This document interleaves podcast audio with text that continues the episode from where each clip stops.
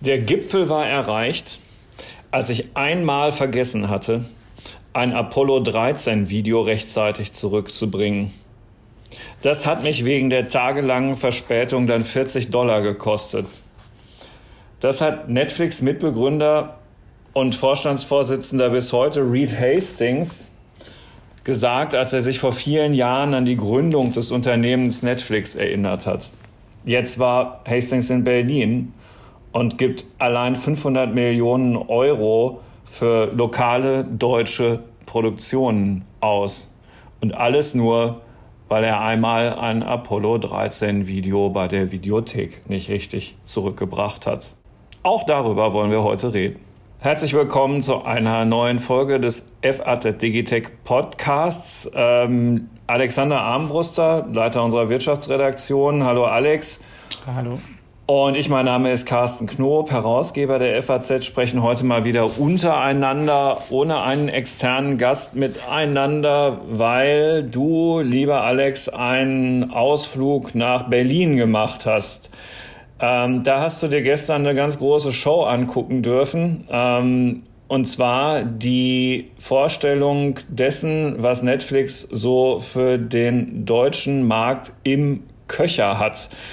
Mm, fangen wir doch einfach mal, bevor wir in den Köcher gucken, damit an. Wie hast du denn diese Veranstaltung als solche empfunden? Spannend. Ich gebe zu, ähm, ich habe äh, eine in, in dieser Art Veranstaltung noch nie besucht in meinem Leben, was nicht daran lag, dass ich nicht bei einem ähm, Unternehmen war, wo auch was weiß ich, andere oder, oder mehr prominente Gäste, Redner und so weiter waren, aber nie im Showgeschäft. Und das ist so die wirklich die Besonderheit, die da auffällt. Netflix, das wir kennen als oder kannten lange als Technologieunternehmen, als Plattform, die einen geschickten Empfehlungsalgorithmus auch hat und eine sehr bequeme ähm, App, die wirklich ganz, ganz leicht zu bedienen ist, ist ein, ein, ein, Filmunternehmen mit einem ganz, ganz starken Fokus jetzt und vielen Mitteln auf eigenen Produktionen. Und ähm, es ist eine eigene, ähm, wie soll ich sagen, eine eigene, eigenes Volk, diese Kunstschaffenden, mit einer eigenen Denke, mit eigenen Inspirationen und so. Und das ist, also für mich, ich war es erfrischend. Es war auch ähm, schön überhaupt, übrigens, wenn ich das mal sagen darf, mal wieder so unterwegs zu sein, physisch. Das ist nach längerer Zeit, in der man das ja kaum konnte, auch ja. einfach toll, ähm, muss ich ganz klar sagen. Und auch finde ich auch toll und auch richtig, dass das immer mehr jetzt auch nutzen und dann, das ist natürlich keine riesen überlaufende Veranstaltung mit Hunderten oder Tausenden Gästen, aber es ist in einem überschaubaren Rahmen dann auch mal doch was, wo man irgendwie so persönlich mal da zusammen ist und dann die im wahrsten Sinne des Wortes Leute, die Mitmenschen erlebt. Und es war halt inszeniert, perfekt inszeniert. Es, man ist im, im Unterhaltungsgeschäft, man produziert da eine Show und muss denjenigen, die dazu eingeladen werden, natürlich dann auch beweisen, dass man in der Lage ist, so etwas professionell zu produzieren. Das scheint ja ganz gut geklappt zu haben. Genau. Und diese, ähm, dieses Geld, was, was Netflix in den deutschen Markt investiert, ist ja schon bemerkenswert. Mmh hat er denn was gesagt, der Reed Hastings, dazu, wie er auf den deutschen Markt per se blickt? Ja, also es gibt natürlich klare Indizien. Es gibt einmal natürlich seine Aussage, dass ähm, Deutschland für, für ihn eine der wichtigsten Regionen, wichtigsten Märkte der Welt ist, also der deutschsprachige Raum, zu dem Netflix eben Deutschland, Österreich und die Schweiz ähm, zählt natürlich, wenn es darum geht, wirklich im Produktion in deutscher Sprache zu machen. Natürlich sagt er auch in jedem Land, dass dieses Land für ihn und für Netflix wichtig ist, aber man kann davon ausgehen, dass da schon substanziell wirklich da mehr dran ist, einmal aufgrund unserer Bevölkerungszahl. Zweitens, ähm, die Summe, auf die wir vielleicht gleich nochmal dann kommen. Und drittens, was man auch einfach nicht vergessen darf, er hat auch ein neues Büro, ein neues Deutschland oder beziehungsweise Region deutschsprachiger Raum, die nennen das ja immer Dach, die Amerikaner, Deutschland, Austria, Switzerland, ähm, eingerichtet jetzt in Berlin, wo erstmal 80 Mitarbeiter sitzen und also eine ganz neue physische Präsenz Netflix dann dort auch haben wird. Mhm. Und dann natürlich. Er hat auch Babelsberg sehr gelobt, ne? Also die, das Filmstudio genau, eben dort genau. und da können wir die Technik, mal, ja. eingesetzt wird. Hm. Ja, genau. Ähm, da können wir, ich würde aber vielleicht noch zu dieser Summe dann was sagen, weil die. Ja, ja, ja, wollte ich nicht vergessen. Ähm, wir bauen wenn es uns gelingt, einen Spannungsbogen auf, lieber, yeah. lieber Alex. Ähm, ich, ich wollte kurz an die äh, in dem Anmoderationsteaser touchierte Gründungsgeschichte nochmal kurz anknüpfen, um auch nochmal zu verdeutlichen, über welche Dimensionen wir hier reden. Gegründet worden ist Netflix nach dieser Apollo 13 Videorückgabeerfahrung 1997 und es war eine Internetvideothek. Man konnte eben äh, die Videos und äh, DVDs äh, per Post bestellen und dann eben ohne dass Verspätungsgebühren anfielen, einfach dann wieder zurückgeben. Und ähm, klar, also es ist, er springt einen ja förmlich an, dass dieses Geschäft dann jetzt auch nicht von ewiger Dauer war, weil auch dieser Markt einem permanenten technischen Wandel unterworfen ist und er es halt geschafft hat, dieses äh, DVD-Versendegeschäft, Verleihversendegeschäft in einen Streamingdienst umzubauen, der dann mit House of Cards ähm, den Einstieg in diverse Eigenproduktionen höchst erfolgreich geschafft hat. Und das Ergebnis sind, und das knüpft jetzt an das an, was du zu dieser sogenannten Dachregion gesagt hast, 11 Millionen Abonnenten in eben Deutschland, Österreich und der Schweiz. 200 Millionen Abonnenten insgesamt. Also das ein, eine gewaltige Kundenzahl. Der Aktienkurs entwickelt sich ja eigentlich auch trotz der Konkurrenz, über die wir ja auch noch später sprechen werden, permanent nach oben. So, und für diese 11 Millionen deutschen, deutschsprachigen Kunden gibt er jetzt 500 Millionen Euro für lokale Produktionen aus. Glaubst du, das ist eine gute Idee? Gut, das werden wir am Ende natürlich sehen, wie die Sachen ankommen. Was Erstmal die Frage hat natürlich einen Hintergrund. Also ich, aber das mag eine Ausnahme sein, habe jetzt noch nicht so viele deutsche Produktionen. Ich weiß, dass es die gibt. Ich habe auch in deutsche Netflix-Produktionen schon reingeguckt, aber ähm, also mein Netflix-Abo äh, äh, führt mich immer wieder auf amerikanische Serien. So ein bisschen auch darauf zielt die Frage ab. Also es ist ähm, erstmal auf jeden Fall ein sehr, sehr ernsthafter Anspruch. Der versteht alleine die, die Zahl. Es geht um 500 Millionen eben. Und es geht nicht um 500 Millionen in den nächsten 20 Jahren, sondern es ist auch ziemlich klar eingegrenzt. Es geht um 500 Millionen im Rest dieses Jahres, was ja nicht mehr so viel ist. Und dann bis 2023, also ein sehr überschaubarer Zwei Zeitraum Jahre dann noch, Grunde, genau. Weil es ja auch alles produziert und so weiter gemacht werden muss. So, so ein Film oder eine Serie, die erschaffst du ja nicht in einer Woche. Und ähm, die grobe Hausnummer ist 80 Produktionen, Filme, Serien, Shows, die kommen werden. Und was ähm, tatsächlich im Kalkül ist und was offenbar erfolgreich ist, würde ich jetzt einfach sagen, weil sie es sonst ja nicht machen würden, ist, dass du eben in den jeweiligen Regionen auch schon guckst, was ist da ähm, vielleicht ein bisschen spezifischer, was ist eigener, was sind Inhalte, die die Leute halt dort vielleicht nochmal besonders gerne gucken. Es gibt natürlich so Marken und Filme oder, oder Ideen, die, die wirklich weltumspannend viel geguckt werden, egal wo du bist, die, die total bekannt sind. Ähm, was weiß ich, Herr der Ringe, Marvel, sowas. Big Bang, Big Bang Theory. Big Bang Theory, die halt irgendwie da überall präsent sind. Und dann gibt es aber ähm, eben auch Inhalte oder Formate, die in bestimmten Ländern halt eben sehr beliebt sind und Schauspieler, die dort sehr bekannt sind, die ja auch dann so wie, wie kleine oder größere Stars in den Ländern sind und die dann eben auch nochmal andere Zugkraft haben können, die auch im, im klassischen Fernsehen zu sehen sind zum Beispiel und an die man jetzt, also an die Netflix eben auch mehr ran möchte, um da auch, auch sozusagen dem Ganzen eine, eine ja, so ein bisschen deutsch individuellere Prägung dann zu geben. Was übrigens ja nicht heißt, dass die nur in Deutschland geguckt werden und von Deutschen. Ganz im Gegenteil, ist auch eine ausdrückliche Hoffnung und auch ein Erfahrungswert, dass das auch einen Erfolg um die Welt haben kann. Es gibt zum Beispiel diese, die ja in mehreren Staffeln schon auf Netflix zu sehen ist, Serie Dark von Jantje Friese, die eben nicht nur in Deutschland, sondern auch weit darüber hinaus ähm, Menschen gefesselt hat.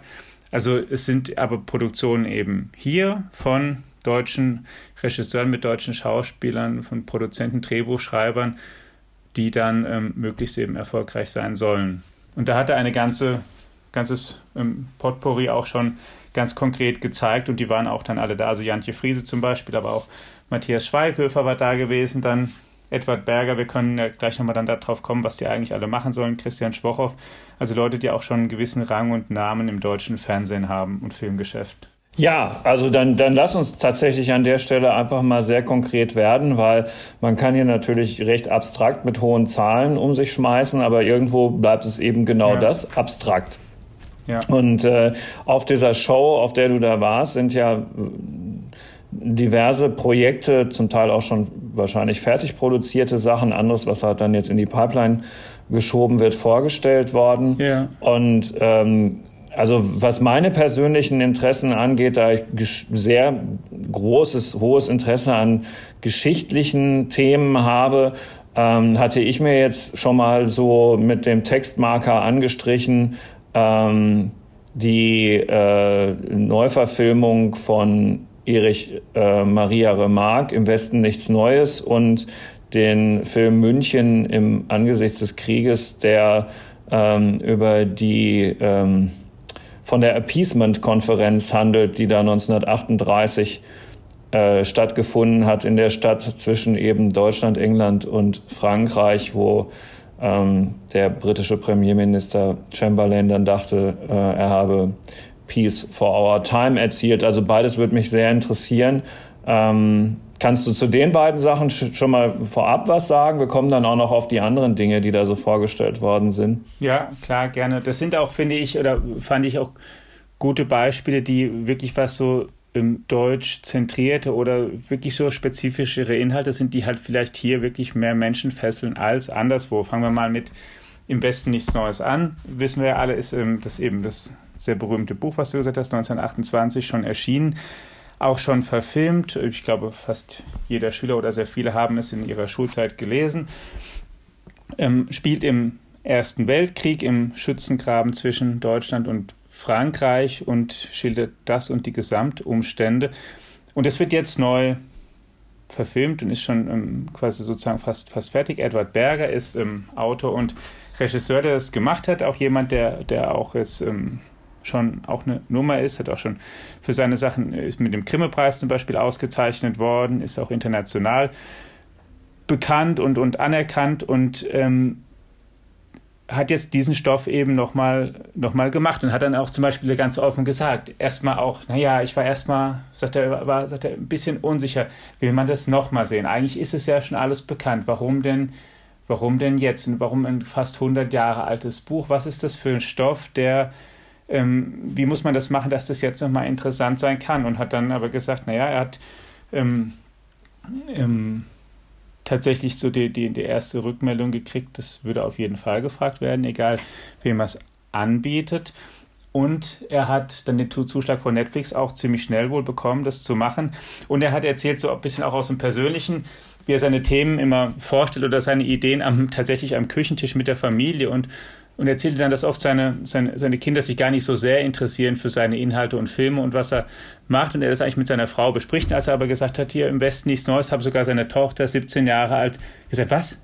Das machst du, das musst du auf jeden Fall machen. Und dann mhm. sozusagen das Persönliche gehabt. Er hat, die hat das nämlich auch in der Schule gelesen und das kam vor. Und ähm, das ist zum Beispiel so ein Thema, bei dem man jetzt sagen kann, das ist ähm, was, das wird vielleicht interessiert in Deutschland mehr oder im deutschsprachigen Raum, weil es eben ein Teil unserer Geschichte ist, der weit zurückliegt, aber trotz allem ein zentraler und aus den beiden Weltkriegserfahrungen, zum nächsten kommen wir ja, hat sich ja auch sehr viel die Struktur der Bundesrepublik nachher ergeben.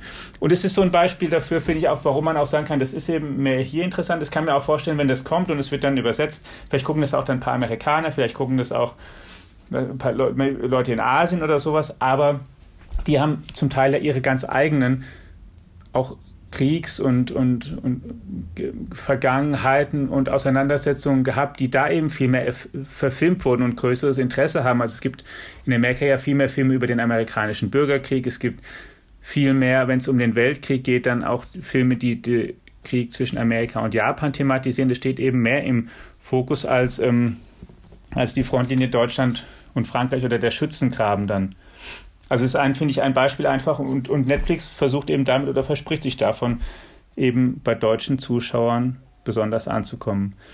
Und auch der zweite Film, den du schon München, genannt hast. München genau, im ist, Angesicht des Krieges 1938. Genau, ist ein ähnliches ähm, zumindest in der Breite grundsätzlich mal ein ähnlicher Themenkomplex, also auch ein Weltkriegspanorama, Hintergrund oder, oder Düsternis. Es geht um, du hast schon gesagt, diese Konferenz, die in München stattgefunden hat, auf der Chamberlain ja versucht hat und dann auch geglaubt hat, er hätte Hitler von seinem Krieg, Angriffsplan abgebracht, was dann natürlich nicht der Fall war, wie wir wissen. Und das wird, und darüber hat Robert Harris, der ist ja ein bekannter Autor, auch ein großes Buch geschrieben, als Roman, aber als ähm, mit, mit im, eben historischem Einschlag. Und im Vordergrund stehen aber nicht die Entscheider, nicht Chamberlain, auch nicht Hitler und die anderen Staatenlenker und, und, und Anführer sozusagen, die damals maßgeblich waren, sondern zwei, ja, wie soll man sagen, zwei Leute, die auch da, so Berater, also eine Diplomatin, deutscher Diplomatin, ein britischer Beamter, die also, ihre Regierung äh, beraten sozusagen waren. aus dem Stab, die sogenannten genau. Kofferträger. Genau. Ja, genau. Und aus deren, und die, die sich auch schon ähm, kannten und aus deren Perspektive wird sozusagen diese, diese ähm, Konferenz und dieser Konflikt und diese ganze Gemengelage dann geschildert. Fand ich auch interessant, also erstmal interessant, weil ich jetzt auch nicht weiß, ob mich jetzt zum Beispiel diese beiden Filme oder Themen sehr, sehr stark, also jetzt wirklich 2021 reizen würden, dass ich sage, das müsste jetzt verfilmt werden, weil es ja auch über sozusagen auch den zweiten und es gibt ja über beide Weltkriege eigentlich eine sehr große Zahl an Verfilmungen und man, finde ich, kann sich schon immer mal fragen, wie, wie viel Neues oder was ist dann nochmal das Neue an einer nochmal neuen Auflage, aber auch da der, der Verantwortliche Christian Schwochow, der, ist, der, der das umsetzt, war auch sehr angetan. Und auch jemand, der dort auch gar nicht nur ein, also ein, nur ein positives Bild von Netflix zeichnet. Er hat zum Beispiel auch über seine ersten Erfahrungen da gesprochen, wie die er mit Netflix hatte und ist erstmal halt gesagt nur wahr, wahrgenommen für einfache oder leichte Inhalte, leichte Unterhaltung und er ist eher schon interessiert an auch an politisch brisantem, tiefgehenden und sehr politischen Stoff und ist aber jetzt auch ähm, in dem Arrangement völlig zufrieden, wie er zumindest sagt, dass er das eben macht. Ja, also zwei Beispiele für Inhalte, die, und da kann man sich ja auch sagen, das gucken bestimmt auch Leute oder interessiert Leute über Deutschland hinaus, ne? aber ob ähm, dass das Interesse in Deutschland oder Europa an diesen Inhalten größer ist als weiß ich nicht, vielleicht in Texas oder so, ich glaube das, oder in Indien, das ist mir, glaube ich, auch, es liegt, glaube ich, auf der Hand. Ja, äh, genau. Also bei den beiden Filmen würde ich übrigens tatsächlich glauben, dass man die deutlich über ein deutschsprachiges Publikum hinaus vermarkten kann. Das, das denke ich auch. Ähm, bei, den, bei den anderen, über die wir gleich noch sprechen, muss man zum Teil wenig gucken, aber da schon auf, das, auf den München-Film bin ich besonders auch deshalb gespannt, weil nach all dem, was ich so in der jüngeren Zeit gelesen habe, die Rolle von Chamberlain, der da ja seit Jahrzehnten eigentlich als der Loser schlechthin gilt, ähm, einer Neubewertung unter, unterzogen worden ist, weil er ähm, möglicherweise die entscheidende zusätzliche Zeit erkauft hat, die notig, notwendig war, damit die ähm, äh, Briten ähm, und Amerikaner letztlich überhaupt in Schwung kamen, ähm, Hitler dann in der Form die Stirn bieten zu können. Das ist äh, ein ganz interessanter Punkt, der lange übersehen worden ist. Mal sehen, inwiefern da so neue historische Erkenntnisse auch schon eingeflossen sind.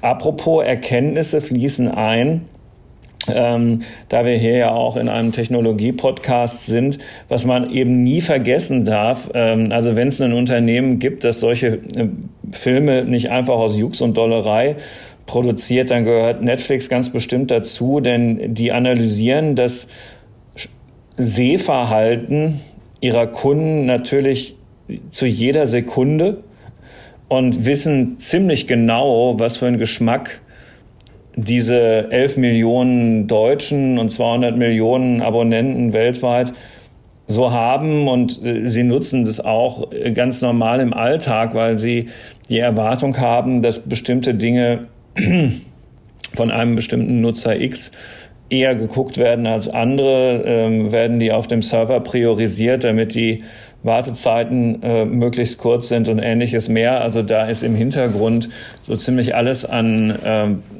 Datenanalyse-Technik im Einsatz, was man sich vorstellen kann. Leider Gottes ein Punkt, wo amerikanische Unternehmen Deutschen sehr häufig immer noch weit voraus sind. Und ähm, genau, wenn ich das so sagen darf, für eine Sache hätte ich allerdings selber auch noch nicht mal einen Algorithmus gebraucht. Da würde ich auch sofort sagen, das wird schon seine Zuschauer finden, nämlich Sissi. Ähm, nicht mit Romy Schneider ja. und Karl-Heinz Böhm, was äh, schon gefühlt, und das wahrscheinlich noch nicht mal gelogen, hundertmal im Fernsehen ähm, wiederholt worden ist, sondern eben eine Serie, die diese Soap ähm, neu verfilmt. Auch das kommt auf uns zu. Ja, ganz genau. Auch das wurde zum, da im, im, die, die Drehbuchautorin war da, Katharina Eisen heißt sie, die das ähm, aufgeschrieben und dann ähm, sehr konkret dann konzipiert hat. Ähm, genau, auch ein Inhalt, der auch wie die anderen eben auch im deutschsprachigen Raum spielt und natürlich ist sie, ähm, auch, auch, da kann man natürlich sagen, naja, ist, ist, sie, ist sie nicht ähm, auch irgendwie mythologisch völlig überladen eigentlich. Was kann man da noch raus verfilmen oder machen? Aber Katharina Eisen hat es relativ ähm, einfach gesagt. Sie macht ähm, Soap im besten Sinne. Da gibt es große Gefühle auf engstem Raum und die Familie kommt zusammen und trägt ihre ähm, Auseinandersetzungen dann irgendwie aus, die es gibt. Also das wird eine eher dann heitere ähm, Serie Gemengelage werden soll es zumindest sein, die ähm, genau, ein ganz dann ein anderes, zwar auch natürlich einen historischen Hintergrund hat, aber halt natürlich komplett anders ist als die beiden anderen ähm, Filme, Filme, sehr viel historische Freiheit, haben. genau. Genau, sehr viel Freiheit und und ähm, da ist es natürlich dann so, es geht dann halt um die um die Person, aber es geht dann vor allen Dingen auch was was ähm, ja, wie, wie in der, in der so, was, was erleben die Leute da zusammen und welche so zwischenmenschlich, innerfamiliären Konflikte, Beziehungen, Gefühle tragen die da eigentlich aus und wie kann das unterhalten und da kann ich mir auch vorstellen, dass das tatsächlich sehr gut funktioniert, denn wenn das ähm, sowas gut gemacht ist, da gibt es ja genügend Serienbeispiele, die einfach nach wie vor ziehen, die auch vielleicht auch über viele Staffeln begeistern. Ich will da jetzt kein Prophet sein, ob das dafür der Fall ist, aber das ist vielleicht ein Punkt, den wir da auch nochmal machen sollten, denn es gibt ja zwei, quasi zwei Arten oder die, oder wie soll ich sagen, du stehst ja da immer vor dem Risiko, wie, wie weit trägt der Inhalt. Und es gibt natürlich Serien, die es am Ende plötzlich in 12, 13 Staffeln, Big Bang Theory hast du schon genannt, die plötzlich so, riesig, so richtige Dauerrenner werden, Dauerbrenner werden, weil die einfach so rundum begeistern, die Schauspieler zu richtigen Stars werden. Gut, werden dann auch teurer über die Zeit, aber die sich über viele Staffeln halten. Und du willst als, als Filmstudio oder, oder als, als Anbieter natürlich am besten so Marken haben, die wirklich ähm, sehr, sehr breit sind, die die vielleicht eine lange Zeit ziehen, begeistern, wo du irgendwann Klar. auch die Marken verwenden kannst, nicht nur für die Serie, sondern auch für, für anderes Merchandising. Ob das das ist, weiß ich nicht, aber es ist zumindest auch so ein Ansatz, den man bei, bei Netflix, bei anderen ja auch sieht, dass sie auch ein paar einfach Serien haben, wo sie immer so vier, fünf Folgen drehen und dann kommen die mal raus und dann wird geschaut, wie kommen die halt mhm. an und danach wird geguckt, kommt dann eine nächste Staffel. Aber es sind wirklich halt diese vier, fünf oder sechs Teile. Und es kommt nicht erstmal jetzt so sozusagen, wir machen jetzt mal eine, eine Staffel mit 20 Episoden, sondern der Test ist schon sehr, also es kommt ein sehr schneller Markttest. Und dann wird schon genau geguckt natürlich, wie funktioniert es, wie lange hält sich das in den, siehst du ja bei, bei Netflix zum Beispiel auch, du siehst ja in, in Real-Time siehst du ja die Statistiken, was ist gerade am meisten gesehen, was sind die zehn beliebtesten Sendungen in Deutschland und so weiter. Also es gibt, wird ganz klar gemessen und, und geschaut, was ähm, hält sich wie lange da auf welchen Plätzen und was lohnt dann nochmal nachzulegen und was lassen wir dann auch schnell wieder einfach sein. Noch ganz kurz, bevor wir, wie schon erwähnt und angekündigt, auch noch auf die Konkurrenzsituation ähm, auf diesem Streaming-Markt eingehen, die ja in den vergangenen Jahren wirklich hochinteressant geworden ist.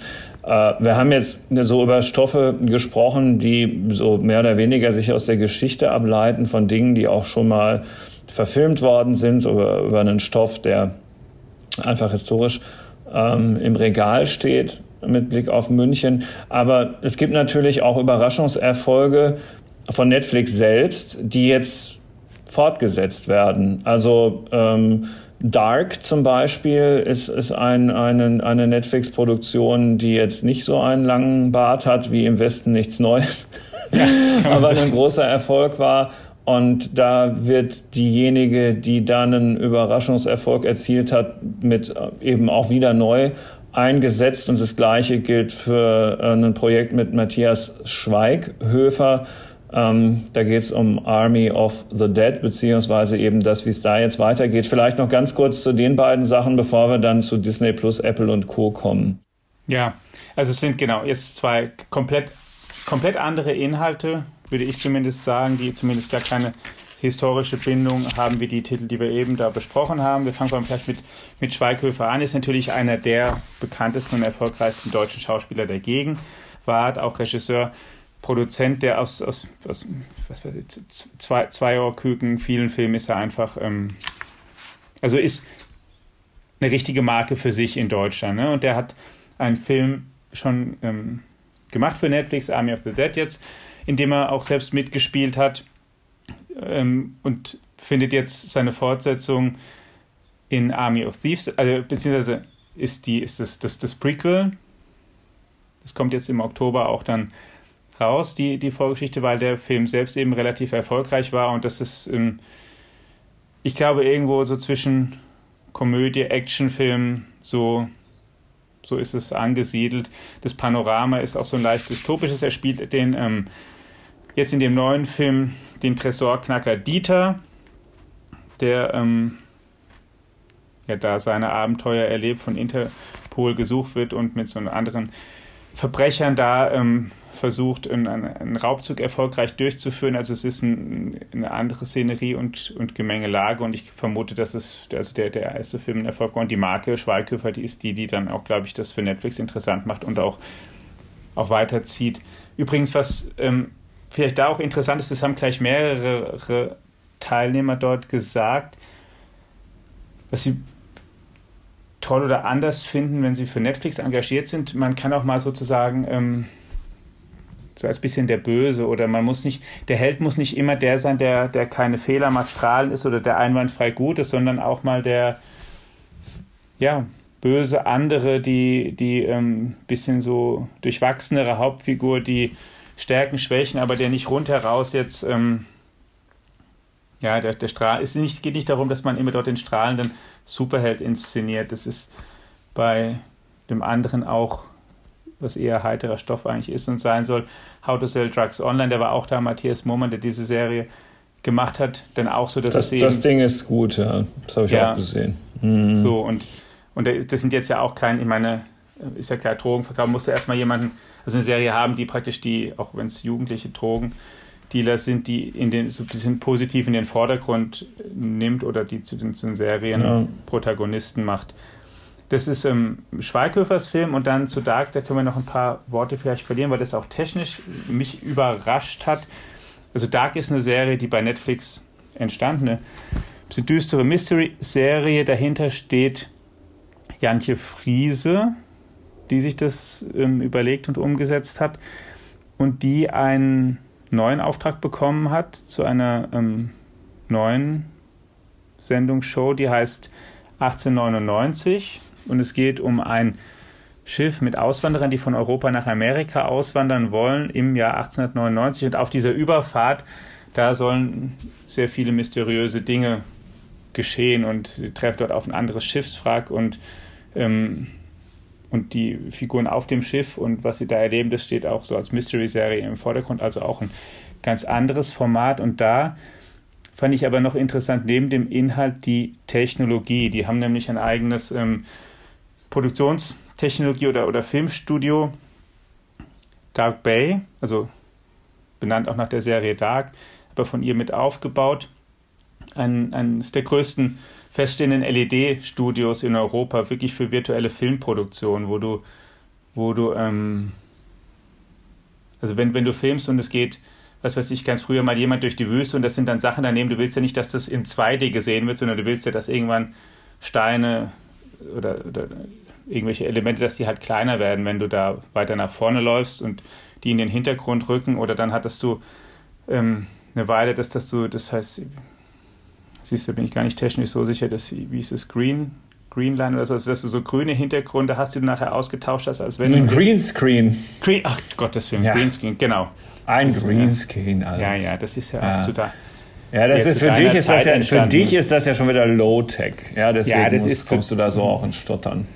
Ja, ja das ist ja gut, hat halt ist, noch ist nichts mit künstlicher Intelligenz zu tun. Nein, und es ist, es ist aber nichtsdestotrotz natürlich auch eine funktionierende Technologie auch aus deiner Zeit, die du ja, ja, und, ja. Und ja, jetzt ja. und jetzt ist halt sozusagen, aber jetzt gibt's ähm, geht es um virtuelle Filmproduktion, ein fest installiertes LED-Studio im auf diesem ganzen Areal Babelsberg hat sie da und und ähm, Hastings, Reed Hastings selbst hat sich da sehr beeindruckt drüber geäußert und, und sogar gesagt, das ist, ähm, wir haben momentan aus Deutschland der, der modernste Produktionstechnologie-Standort, den es gibt.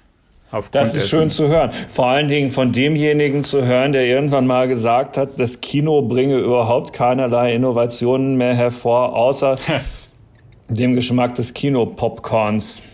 Ja, ähm, dann ist das in der Tat, weil gehässig sein kann er schon auch, der Reed Hastings, und dann ist das schon ein Lob, dass man dann auch mal, also annehmen kann, wenn man da in Babelsberg mit diesen Dingen befasst ist und sich darüber freuen kann. So, und jetzt muss man Ehre wem Ehre gebührt, Reed Hastings schon lassen, dass er diesen Markt ziemlich selbst definiert und erfunden hat, aber er, das ist halt so erfolgreich, dass er naheliegenderweise äh, nicht derjenige ist, dem andere diesen Markt einfach bereitwillig überlassen. Und man muss auch einfach nur selber mal so ein bisschen gucken, äh, was man da inzwischen alles so an Internet, Fernseh, Streaming-Angeboten selber hat.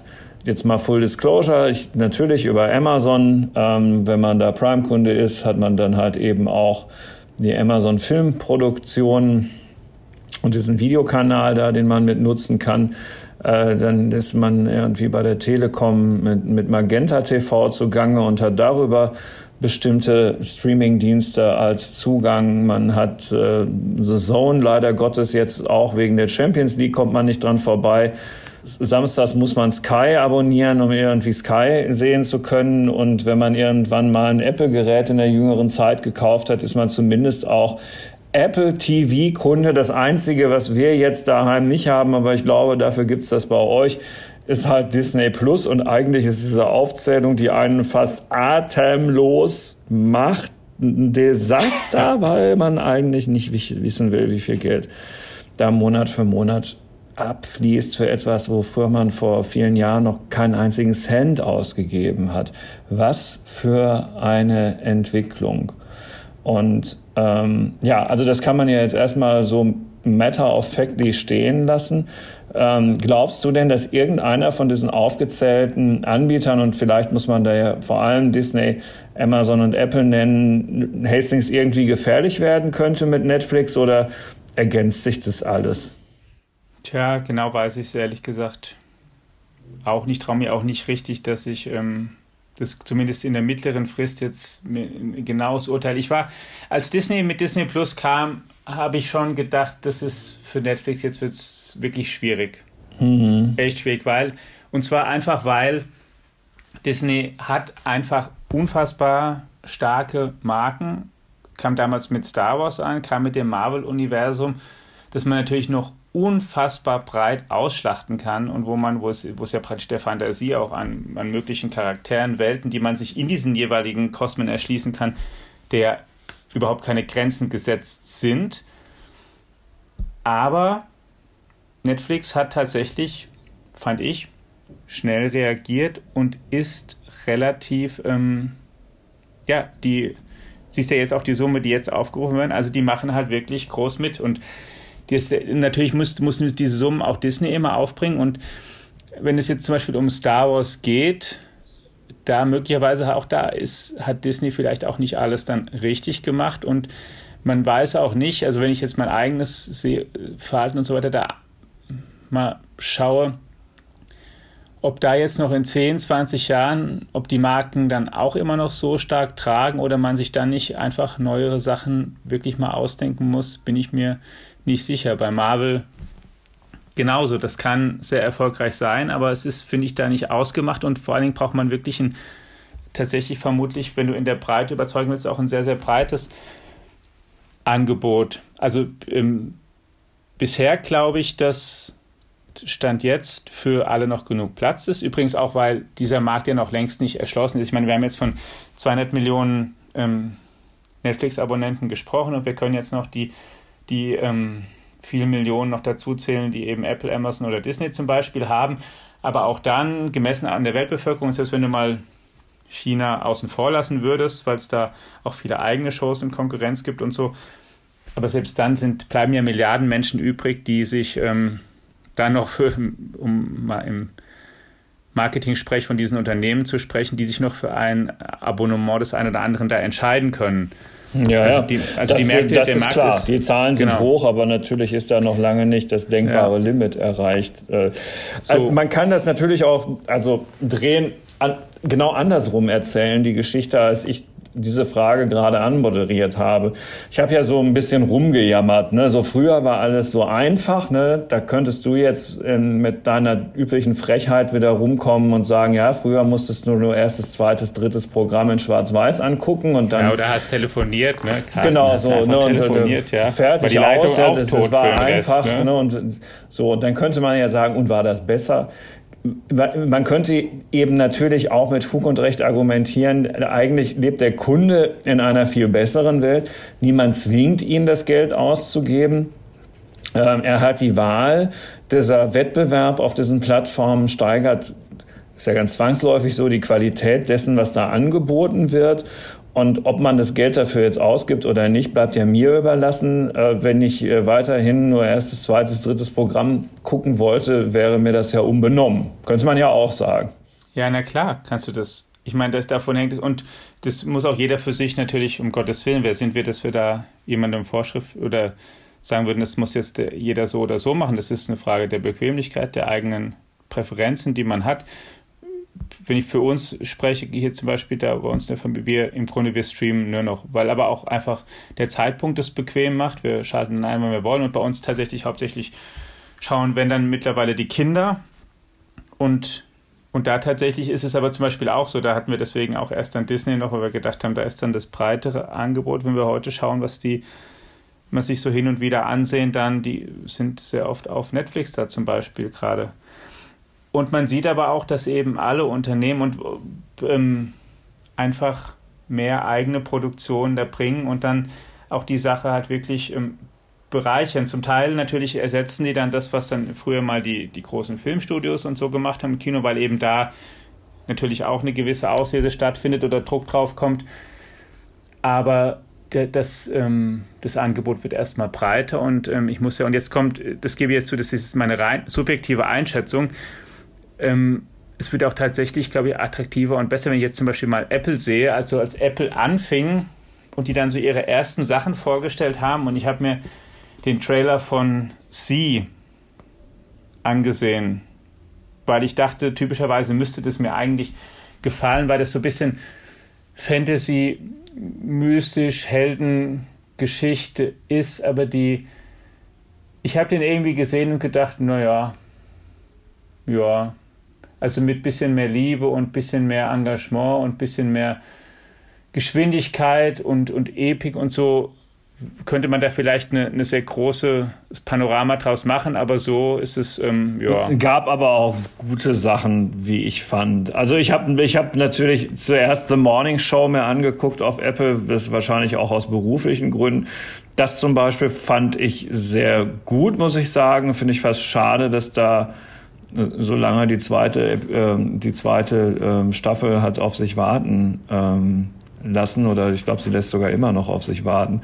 Und äh, was ich da auch sehr gerne geguckt habe, ich weiß nicht, ob du das schon gesehen hast, ist For All Mankind. Nee, habe ich noch nicht. Mhm, ich nicht. Guck, da, da, solltest du mal reingucken. Da, da geht es darum, was mhm. passiert wäre, wenn die Amerikaner das Apollo-Programm nicht eingestellt hätten. Ja, das stimmt, das könnte mich interessieren. Ja, absolut. Mhm. Ja, aber natürlich, klar, auch da Wettbewerb belebtes Geschäft. Das Angebot wird immer breiter ne, zum Start. Ja, da siehst, ich, dir ich meine, bei Apple jetzt zum Beispiel, Apple ja. kommt jetzt ne, mit, wo ich jetzt auch tatsächlich da ein bisschen drauf um, ähm, gefixt bin, die Foundation-Reihe, ne? Kommt mhm. ja dann. Und das ist natürlich, das ist natürlich ganz, ganz großer ne? Science-Fiction-Stoff. Asimov at its best. Jetzt, und, jetzt ähm, braucht man nur noch die ganze Zeit, um das angucken zu können, lieber Alex. Aber das ist wieder die nächste Frage. Ja. Ja, aber ähm, ich meine, wo man halt, das ist halt der Punkt, den ich mitmachen wollte, dass die anderen mehr kommen. Auch Amazon hat ja am Anfang stark darauf gesetzt, wirklich ähm, bestehende Filme und so weiter so zu, zu lizenzieren und eben die anzubieten. Und jetzt dieses Jahr kommt noch, glaube, dabei ist es geblieben, jetzt äh, für Ende des Jahres soll, glaube ich, die, die neue Herr der Ringe Reihe starten, glaube ich, die bisher teuerste Serienproduktion überhaupt aller Zeiten. Dann haben sie es Jeff Bezos natürlich auch sehr stark geschuldet, ähm, Picard gemacht als, als hm. Serie, Fortsetzung des Raumschiff Enterprise. Weil Jeff Bezos ein Fan ist, muss man. Genau. Hm. Und ähm, da gibt es halt auch mittlerweile einfach mehr Eigenes. Und da bin ich tatsächlich mal gespannt, was dann von dem her passiert. Denn du hast ja schon gesagt, wenn man alles zusammen addiert, dann kommt man schon auf ganz üppige Summen vielleicht im Monat.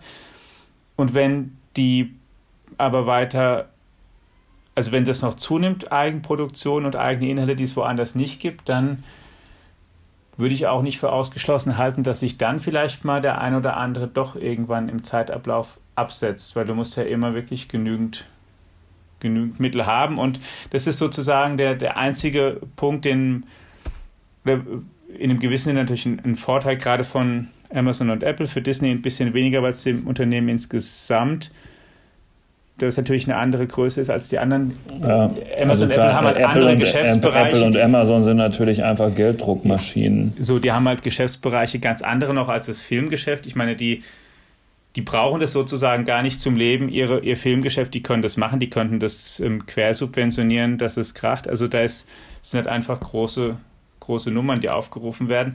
Andererseits hast du ja auch schon, ich meine, ganz am Anfang erzählt, die ganze Geschichte von Netflix und Reed Hastings sollte man, glaube ich, nie unterschätzen. Es ist jemand, der schon großen Wandel da durchgezogen und oh, durchgestanden ja. hat. Und im Übrigen auch schon, als er in den, gegen den Markt, also in den Markt eingestiegen ist. Eben. Ich habe in der Zeit in Amerika gelebt. Da gab es eine Videothekenkette, die hieß Blockbuster und die hatte den Markt einfach in der Hand. So. so schien es. Ja, genau. äh, ist natürlich längst Geschichte und in die Insolvenz gegangen, aber das muss man trotzdem erstmal schaffen. Ja, und deswegen ist da natürlich ein Unternehmer, der ein Herzblutunternehmer, der ähm, engagiert ist und ja, also das kann, also ich weiß nicht, aus dem Bauch raus, das würde mich auch nicht wundern, wenn das jetzt einfach noch 10, 15 Jahre erstmal einfach so weitergeht. Was ja, er hat schon eine, er hat einfach eine tolle Marke aufgebaut. Ja. Das Punkt. So. Ja? Ähm, ja, schön, dass du ihm bei einer weiteren Station ähm, live und in Farbe zuschauen konntest. Und ähm, du hattest dann auch noch ein Zitat von Schweighöfer mitgebracht, warum es ihn so begeistert, äh, überhaupt für so einen Streamingdienst eine Produktion abzuliefern. Ja, und Schweighöfer hat gesagt, genau, vielleicht sagst du es selbst, du lieferst etwas ab, ja, und das können dann sofort also auf einen Schlag ein paar hundert Millionen Menschen sehen, wenn sie es wollen. Da das Prinzip muss man sich mal vorstellen, ne? ja. das mal kurz sagen lassen. Das, das, man liest nämlich auch über das Zitat drüber und vielleicht jetzt auch so beim Weghören, aber das muss man wirklich sagen lassen. Die produzieren eine Serie, wenn sie einen Erfolg wird, sehen es hunderte Millionen Menschen in einem Moment. Das kriegt das Kino natürlich nie hin und dass das ein Adrenalinstoß für ein Schauspieler sein kann, das ist ja schon irgendwo nachvollziehbar.